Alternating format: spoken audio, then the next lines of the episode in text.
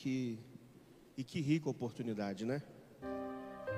Não há forma melhor de se iniciar, iniciar um ano na presença de Deus e numa sequência tão perfeita. Deus é bom e nós é que não prestamos, né?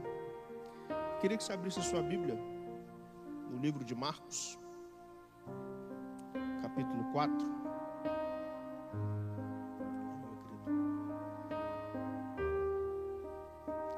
Uma passagem bem conhecida, mas uma passagem que nestes últimos dias Deus falou muito comigo. E eu queria compartilhar isso que Ele colocou no meu coração com vocês. E espero que o Espírito Santo também fale através da palavra dele no coração de cada um. Amém? A partir do verso 35. E naquele dia, sendo já tarde, disse-lhes: Passemos para o outro lado. E despedindo a multidão, levaram-no consigo assim como estava no barco. E havia também com ele outros pequenos barcos. E se levantou uma grande tempestade, vento, e as ondas batiam no barco de modo que já se enchia. E Jesus estava na parte de trás do barco, dormindo sobre uma almofada. E despertaram-no, dizendo: Mestre, não te preocupa que pereçamos? E ele, levantando-se, repreendeu o vento e disse ao mar: Paz, aquieta-te. E o vento cessou e houve grande calmaria. E ele disse-lhe aos discípulos: Por que sois temerosos? Ainda não tendes fé? E eles ficaram muito temerosos e diziam uns aos outros: Quem é este que até o vento e o mar lhe obedecem? Quero que você curva a sua cabeça para a gente fazer uma oração bem rápida. Soberano Deus e eterno Pai, nós te agradecemos, porque até este exato momento nós preparamos o nosso coração através das músicas que nós adoramos ao Senhor. Nós declaramos aqui que o Senhor é tudo para nós. Nós nos despedaçamos em tua presença e queremos te pedir que através da tua palavra agora fale conosco aquilo que o Senhor tem para falar não o que queremos ouvir. Em nome de Jesus. Amém. Eu disse aqui que esta palavra ela veio ao meu coração durante esses últimos dias. Eu precisei ir lá para o meu estado e estando lá, eu procurei literalmente ficar mais na minha, aproveitar a família. Obrigado, meu querido. E em uma dessas oportunidades eu, eu fui a uma congregação né, que participávamos antes de vir para cá. E durante o culto o, o pastor pegou a palavra para falar e, e, e ele trouxe uma saudação bem rápida sobre esta palavra. Isso foi no dia 26. De lá para cá, Deus tem trabalhado no meu coração e falado algumas verdades que estão dentro deste texto. E junto destas verdades, Deus me impulsionou a compartilhar isso na primeira oportunidade que eu tivesse. E aí veio esta oportunidade. Esses versos, como eu disse aqui, são versos bem conhecidos. Eu tenho certeza que quando foi publicado a arte do culto de hoje, se não a maioria, pelo menos a grande maioria, já imaginava qual era o texto que seria usado como base. É uma indagação perfeita e ao mesmo tempo, ao mesmo tempo perplexa. É uma indagação que, vindo de quem veio, causa espanto. Mas é uma indagação que, por vezes, nós passamos despercebido. O Evangelho do, de Marcos, ele, ele é diferente de Mateus, Lucas e João. Se você ler todos esses, você vai encontrar passagens idênticas, com algumas coisas que diferem uma das outras, mas o contexto é o mesmo, a história é a mesma.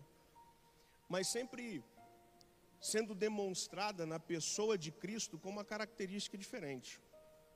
Marcos, por exemplo, vai apresentar Cristo como o servo. Lucas, como o filho do homem. João, como o filho de Deus. E Marcos, ele, ele, ele traz todas as mensagens do seu livro voltada para destacar essa característica de Cristo, essa característica de servo. Se você pegar Mateus e Marcos, um comparativo bem simples, você não vai encontrar em Marcos, por exemplo, a genealogia de Cristo. Você não vai encontrar em Marcos Cristo pregando com muita ênfase, trazendo mensagens fortes. Você vai encontrar em Marcos, na sua grande maioria, Cristo ensinando por parábolas, servindo aos outros. Os capítulos que antecedem o capítulo 4 nos mostra isso. O capítulo 1, de forma especial, ele vai apresentar o batismo de Cristo, vai apresentar a sua tentação, vai apresentar Jesus convocando os discípulos. No capítulo 2, talvez tenha uma das passagens mais impactantes, que é quando Cristo chama um cara que a sociedade não chamaria. Dos versos 13 ao verso 17, quando ele convoca Mateus, um cobrador de impostos, e nesta mesma ocasião, ele se senta com publicanos e pecadores, demonstrando que ele veio para servir desse, dentro do mesmo capítulo, do, do capítulo 3 agora, Jesus mais uma vez ele vem para para mudar aquilo que a sociedade colocava como o correto ou o que deveria ser seguido. Jesus ele veio para quebrar paradigmas. Ele veio para ir na contramão daquela liturgia que tinha sido criada. É tanto que no capítulo 3, do verso 1 até o verso 6, Cristo realiza uma cura. O homem da mão mirrada é curado aqui. E é aqui que as pessoas se levantam para acabar com o ministério de Cristo. Dentro deste mesmo capítulo 3, Jesus ele nomeia agora aqueles que estariam com ele. Repare que não é um resumo aprofundado, mas é bem superficial, mas em todos os três capítulos, de alguma forma, Marcos está destacando essa característica serviçal de Cristo. Ele está apresentando para nós aquilo que Cristo, sendo Deus, veio fazer para nos mostrar o que deveríamos fazer. E aí chegamos no capítulo 4, que começa de forma terrível. Ele começa a ensinar à beira do mar com algumas passagens que nós também já sabemos.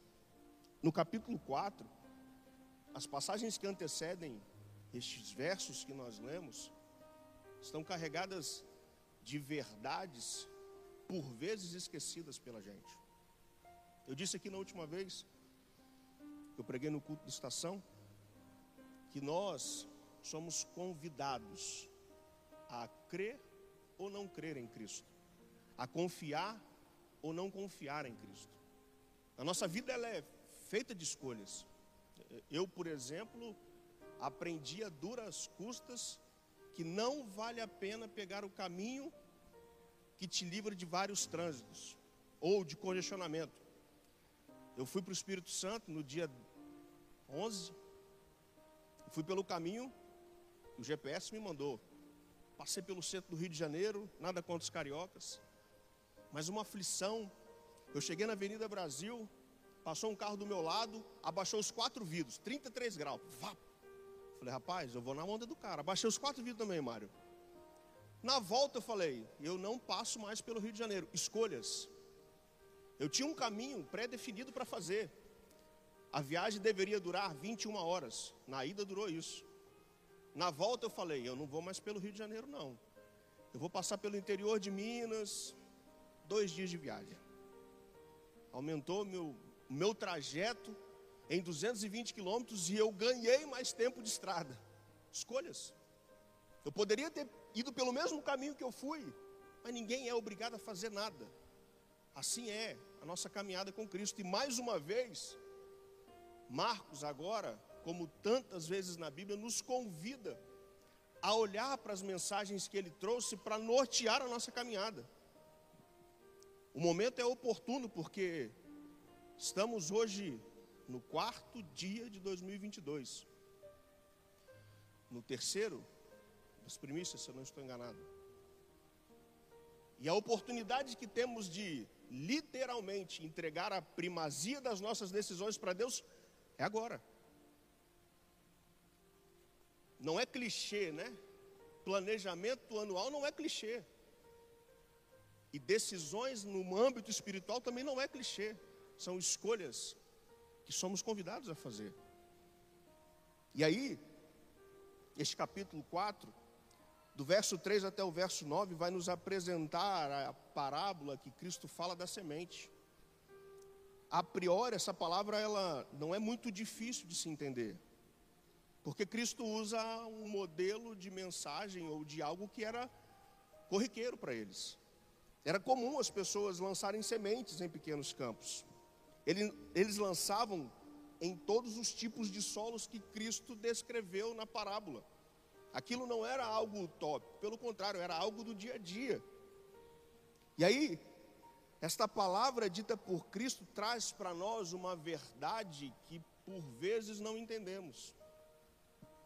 A palavra ela só traz efeito na vida de alguém que consegue entender o segredo de apresentar para Deus que Ele é a primazia da nossa caminhada. A, me, o mesmo, a mesma semente que foi lançada numa terra de espinhos, foi lançada numa terra com pedras, foi lançada numa terra onde passavam muitas pessoas, a semente era a mesma. O solo que foi des, dizer qual que seria o fruto daquela semente ou qual que seria o futuro daquela semente. Essa palavra, esta semente que nós estamos hoje trabalhando, que é entregar a Deus os nossos primórdios, as nossas primícias, ela é nos dada diariamente. Esta oportunidade é nos dada diariamente. Assim como a parábola da semente, a semente foi lançada, a mesma semente para vários tipos de solo. E aí, se nós não tomarmos Cristo como nossa primazia, corremos o risco de ser como a, a, o que Paulo escreveu a Tiago. Sejam praticantes da palavra e não apenas ouvintes, enganando-se a si mesmos. Aquele que ouve a palavra, mas não impõe em prática, é semelhante a um homem que olha a sua face no espelho e depois olha para si mesmo e logo se esquece da aparência. Mas o homem que observa e pratica atentamente traz liberdade e persevera na prática da lei, não esquecendo que ouviu, mas praticando-a, será feliz naquilo que fizer. Os versos que nos apresentam esta semente que é lançada traz consigo este, essa primeira lição neste contexto dos versículos que lemos. Somos convidados hoje a ter Deus e entregar a Ele as nossas primícias. É mais uma oportunidade que Ele nos dá. A escolha é nossa. Vamos frutificar essa semente ou não? O escritor ao Provérbios diz que o sol nasce para todos. O mesmo calor que eu sinto, o, ímpio também sente. Resta saber como que eu escolho passar por esse período. Nós somos privilegiados. Porque fomos alcançados por um amor que nós não merecíamos. E hoje, mais uma vez, a oportunidade nos é lançada. Minha pergunta que fica é: o que você vai fazer com a semente que você está recebendo? Ser praticante é a prova de que você entendeu que se faz necessário reconhecer realmente quem e a quem nós temos destinado as nossas primícias. Este mesmo capítulo 4, Jesus traz uma outra lição. Dos versos 21 até o verso 23, vai falar sobre a candeia. Mais uma passagem conhecida, onde ele, não com estas palavras, ele diz: uma candeia não serve, ou a utilidade dela não é para ficar debaixo da cama. A, candeia precisa estar num castiçal. Para que, se ela for colocada debaixo da cama, ela precisa clarear e trazer à tona tudo que está ali. Há duas grandes verdades nesses versículos. Primeiro, tem algum bombeiro aqui? Se eu estiver errado, por favor, me, me corrija. A cor da chama do fogo está muito ligado ao que está gerando o fogo.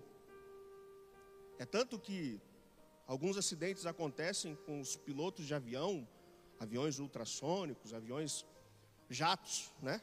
Porque o, o, o combustível que é usado é muito puro. E ele não não é dele, não sai chamas coloridas. Então, às vezes, a pessoa está pegando fogo e, e, não percebe. Esta candeia aqui, ela tem duas verdades. Primeiro, somos chamados para trazer à tona a verdade que é Cristo. Só que temos a responsabilidade de ter atenção do que é que está saindo de nós.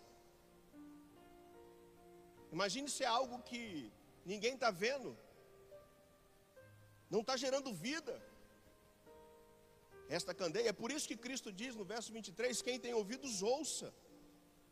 Ele está dizendo: vocês estão entendendo? Vocês estão preparados, primeiro, para exalar o que é puro e realmente traz vida e luz, ou vocês ainda não sabem realmente o que tem dentro de vocês? A candeia ela tem este propósito, ela precisa iluminar, mas vocês estão prontos para iluminar? Vocês estão prontos para ser luz? E aí, tem uma canção do Anderson Freire, que ele diz que o perigo é o que sai de dentro de mim. Quem precisa ser curado sou eu.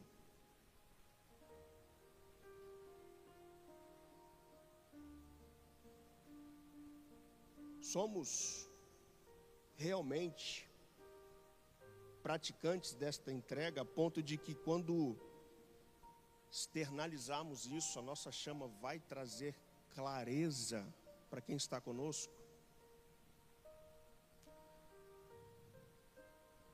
Jesus ele ele chama atenção. Detalhe que essas palavras dos versos que antecedem verso, os versos que nós lemos, o capítulo 4 começa dizendo isso. Jesus está na beira do mar, a multidão está querendo chegar perto dele, e ele, para conseguir falar, ele sobe em cima de um barquinho. Não, não é uma mensagem carregada de conteúdo teológico, não é, você não vai encontrar isso em Marcos. Mas são verdades que nortearam a caminhada de quem estava com Cristo. E ecoa até os dias de hoje para nós. As oportunidades estão sendo concedidas para nós por este que nós estamos dizendo que estamos entregando as nossas primícias. E aí a gente chega no verso 35. Que foi base do que para esta ministração hoje.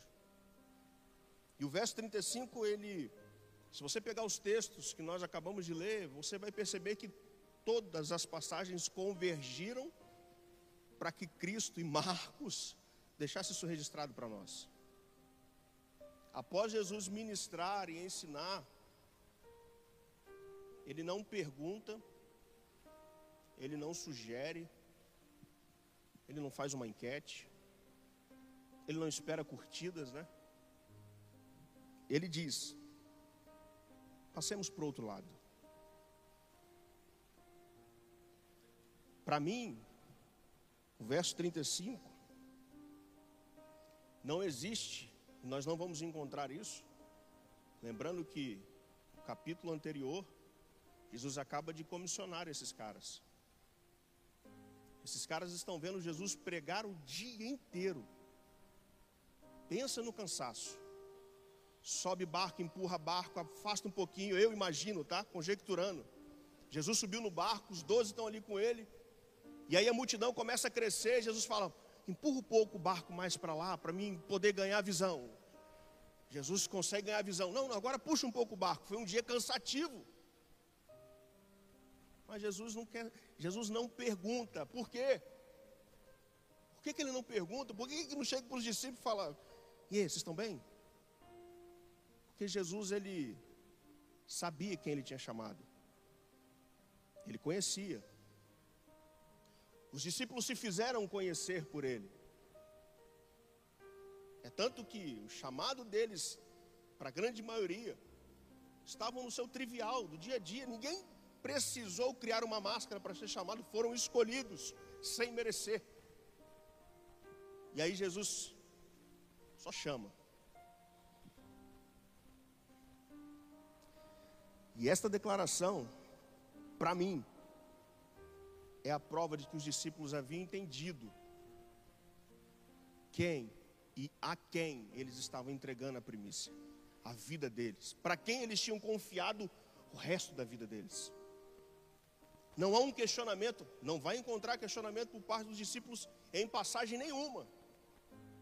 Os discípulos entraram sem pestanejar e foram. É bom falar sobre primícias. É fantástico estar aqui renovando a nossa fé para mais um ano que só Deus sabe como é que vai ser, né? Estava conversando com o pastor até hoje. Tem gente que já tem 46 cepas diferentes do vírus atual. O que nos espera para 2022? Não sei. Está disposto a entregar a sua primícia e o que ele falar você fazer? Se ele disser, você vai pestanejar, vai questionar ou vai fazer igual os discípulos? Bora. Não quero nem saber para onde é. Estou contigo. Quem era este? Depois nós vamos entender por que da pergunta, mas se estamos entregando para ele as nossas primícias, precisamos estar preparados para desafios que virão da parte dele para nós. Você está preparado? Deixa eu fazer igual os pregadores, né? Pergunta aí para quem está do seu lado. Pergunta aí, Ratinho. Pergunta, você está preparado? Não, mas essa não, não é essa pergunta superficial. Faz uma, uma retrospectiva aí. Se prepare, porque se você está realmente entregando as suas primícias, Jesus não é igual eu, Deus não se esquece, Ele se lembra e Ele vai te desafiar. Esteja preparado para simplesmente entrar no barco e ir. Amém? Poucos améns, isso é bom. Verso 38. Eu já vi várias mensagens sobre este verso 38, né? Eu já vi gente pregando sobre a almofada que Jesus estava deitado. O povo é bom, cara. Precisa aprender. Mas se há algo que me chama a atenção, Marcos diz: ele estava na parte de trás do barco, dormindo sobre uma almofada. E despertaram-no, dizendo-lhe: Mestre, não te preocupas que pereçamos? Se de um lado nós temos Cristo dando uma ordenança, uma diretriz, do outro lado, nós temos uns discípulos que sabiam quem é que estava com eles, por isso que foram. Apesar do que vai vir, Jesus está no barco, irmão. Quem está chamando é o mestre. Você viu o que esse cara fez? Esse cara curou um homem da mão mirrada. Vamos embora. Aparentemente, eles achavam que conheciam a este mestre. E mesmo neste primeiro encontro, eles não pestanejaram e foram. Apesar de tudo, Cristo estava no barco. Você vai encontrar uma outra circunstância parecidíssima com essa. Em Marcos, mesmo evangelista Marcos, no capítulo 6, os discípulos estão de novo enfrentando uma tempestade. Só que Jesus não está no barco. Nesse aqui, Jesus está. No capítulo 6, Jesus despede eles e vai orar. Neste momento, nesta passagem, há uma única preocupação de Cristo. Primeiro, ele resolve as circunstâncias, porque ele estava no barco. Ei, quando temos a convicção de, de quem é que nós estamos entregando as primícias, independente do que vamos enfrentar, Ele vai resolver as circunstâncias. Isso não é clichê, isso é bíblico. Se Jesus está no seu barco, irmão, ele pode estar dormindo, ele pode estar tirando uma soneca, ele pode estar olhando o que você imaginar, ele pode estar olhando para as estrelas. Ele está no barco, irmãos. Se ele está no barco, as circunstâncias vão ter que ser resolvidas, porque não é eu, é o mestre dos mestres que está no barco. Apesar disso tudo, quando os discípulos se veem naquela circunstância, mesmo com Jesus no barco, eles balançam um pouco, porque as circunstâncias eram muito grandes. A geografia deste mar, rio, era bem complicado. Os historiadores vão dizer que eles já estavam acostumados. Até hoje, por exemplo, é normal dar estas tempestades neste mar da Galiléia, porque ele fica meio que num vale, né? É o clima tropical, cercado por muitas montanhas. Então, quando vem uma temperatura fria, o normal que a gente vive vendo, ao encontro de duas massas frias e quentes, acontece tempestades. Os discípulos sabiam, mas as circunstâncias estavam um pouco além do que eles estavam preparados. Mas Jesus estava no barco. E se Jesus está no barco, pode ter certeza, isso não é para te animar, não, é o que a Bíblia diz. As circunstâncias têm que se prostrar diante daquele que tudo pode, tudo vê, tudo faz, porque Ele é Deus. Se Jesus não está no barco, Jesus é tão sábio e misericordioso que ele age diferente. Se aqui no capítulo 4 ele se preocupa primeiro em resolver as circunstâncias, porque ele sabia que eram homens temerosos, no capítulo 6, quando ele não está no barco, a primeira coisa que ele faz, isso é misericórdia, irmãos, mesmo não merecendo, os discípulos estão no mar, mais uma tempestade, Jesus está do monte, vendo os discípulos, e aí quando a tempestade vem, o que, que Jesus faz? Ele desce e vai sobre as águas encontrar com os discípulos. Os discípulos ficam doidos. Ele, ei, psiu, fique tranquilo. Jesus, primeiro, agora, ele acalma o coração dos homens, para depois resolver as circunstâncias. Eu tenho esta palavra de ânimo, porque foi isso que veio ao meu coração. Se você, por algum motivo, esquecer de levar Jesus com você, a misericórdia dele é grande. Ele vai renovar a sua fé e vai se apresentar de novo para você e mostrar para você que este que você está entregando as suas primícias, ele ainda continua sendo Deus, ele ainda continua fazendo as coisas que nós não podemos, ele ainda continua resolvendo as circunstâncias, independente do contexto que estamos encontrado, porque este é Deus. E no verso 41, os discípulos, de fato, ainda não conheciam este Deus, não conheciam este Mestre. Apesar de pouco tempo, apesar de obedecerem, apesar de não pestanejarem, apesar de conhecerem e se esquecer por um momento quem estava ali naquele barco, porque se eles haviam presenciado tudo, eu imagino que a expectativa de Cristo era que eles tomassem partido da circunstância e agissem.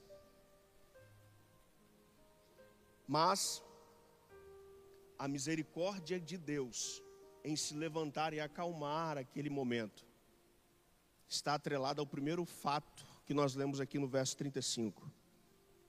Eles obedeceram. Quando há uma obediência da nossa parte para com o céu, sobrenatural se move ao nosso favor. Já disse, aqui, já disse isso aqui de outra vez. Se estamos dispostos a entregar tudo e obedecer, a nossa vida, irmãos, é uma vida de instabilidade.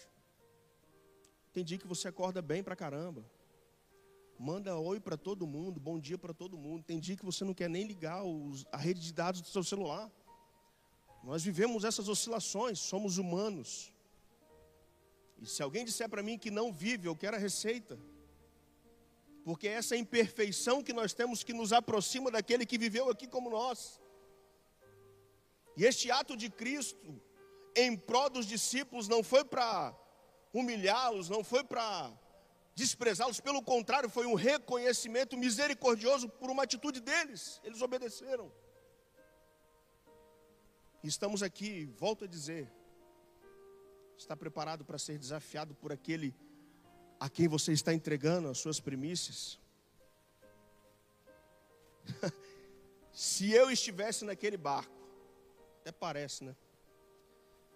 Eu iria responder para esses discípulos: quem é este Jesus? E aí eu ia pegar algumas frases. Por exemplo, Paulo escrevendo aos Romanos, no capítulo 4, verso 17, ele diz: Como está escrito, por pai de muitas nações te constituí perante aquele no qual creu, a saber, Deus, o qual vivifica os mortos e chama as coisas que não são como se já fossem. Eu olhar para aqueles discípulos e dizer: rapaz, quem é este que vocês estão achando aí que pode fazer alguma coisa com o mar? Este traz à existência aquilo que não existe, como se já existisse.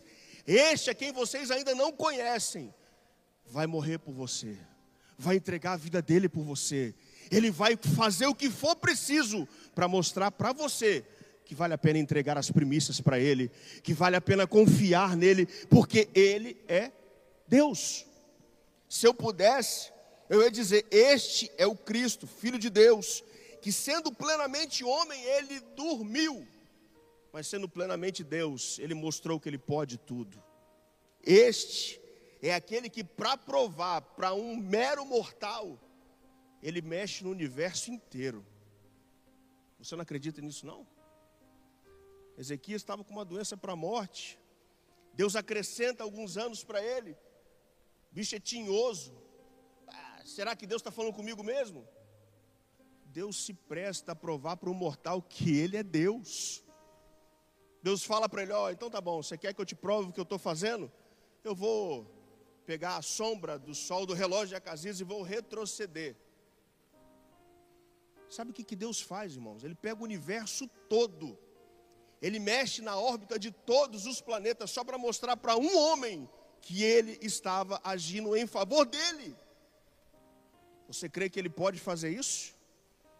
Você crê que ele pode mover o universo ao seu favor? Eu não acredito. Você crê amém ou não amém? Então fica de pé, por favor.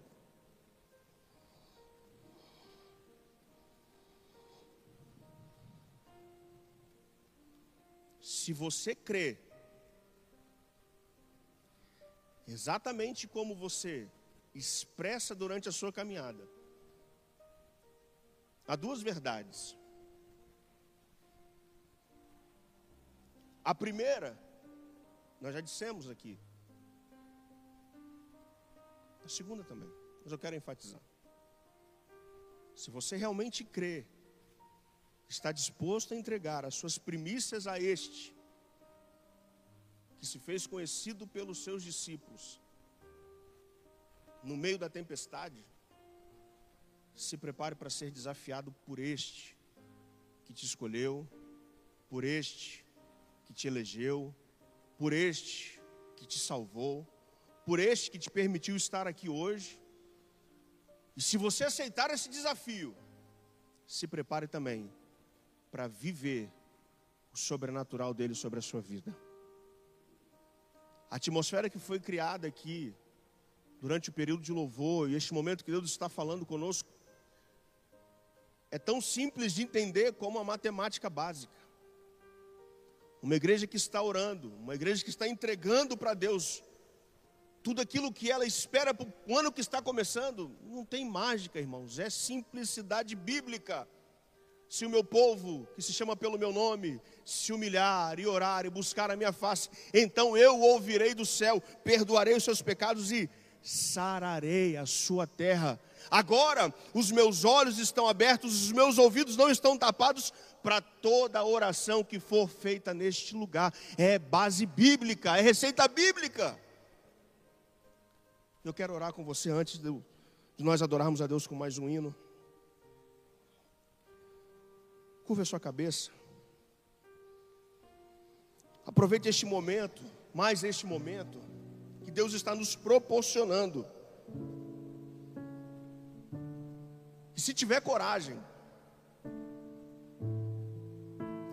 peça a Deus o desafio que Ele tem para você. Fala que tá, você está preparado. Se não tiver, a oportunidade também é agora. Ele se apresenta, porque às vezes a gente esquece de botar ele no barco. Então ele se apresenta para nos acalmar e nos encorajar. O momento é esse. A hora é agora de rasgar o seu coração e a este que os discípulos conheceram no meio da tempestade, tenha coragem de dizer para ele: Deus, se for preciso entrar numa tempestade para te conhecer, eu quero entrar. Você está entregando as suas primícias a Ele. Senhor Deus, nós cantamos aqui no início, nós estamos quebrando o nosso vaso, nós estamos nos derramando na tua presença. E agora a tua palavra veio ao nosso encontro, porque diversas vezes, nas circunstâncias da vida, pode ser que nós venhamos se esquecer de quem tu és, pode ser que nós não, nos, não te convidamos a entrar no nosso barco, mas Deus, conforme a tua palavra, nós estamos entregando as nossas primícias ao Senhor. Nós queremos estar obedientes à tua vontade. Nós queremos estar obedientes ao teu querer. Nós queremos estar preparados para os desafios que nos serão propostos. Nós queremos te conhecer cada dia mais, ó Deus. Nós te agradecemos porque a prova da tua misericórdia para conosco é a forma como o Senhor tem falado aos nossos corações. Obrigado, Deus, por mais este dia. Obrigado, Deus, por mais esta palavra. Obrigado, Deus, por mais esta oportunidade. Essa é a nossa oração, ó Deus. Amém.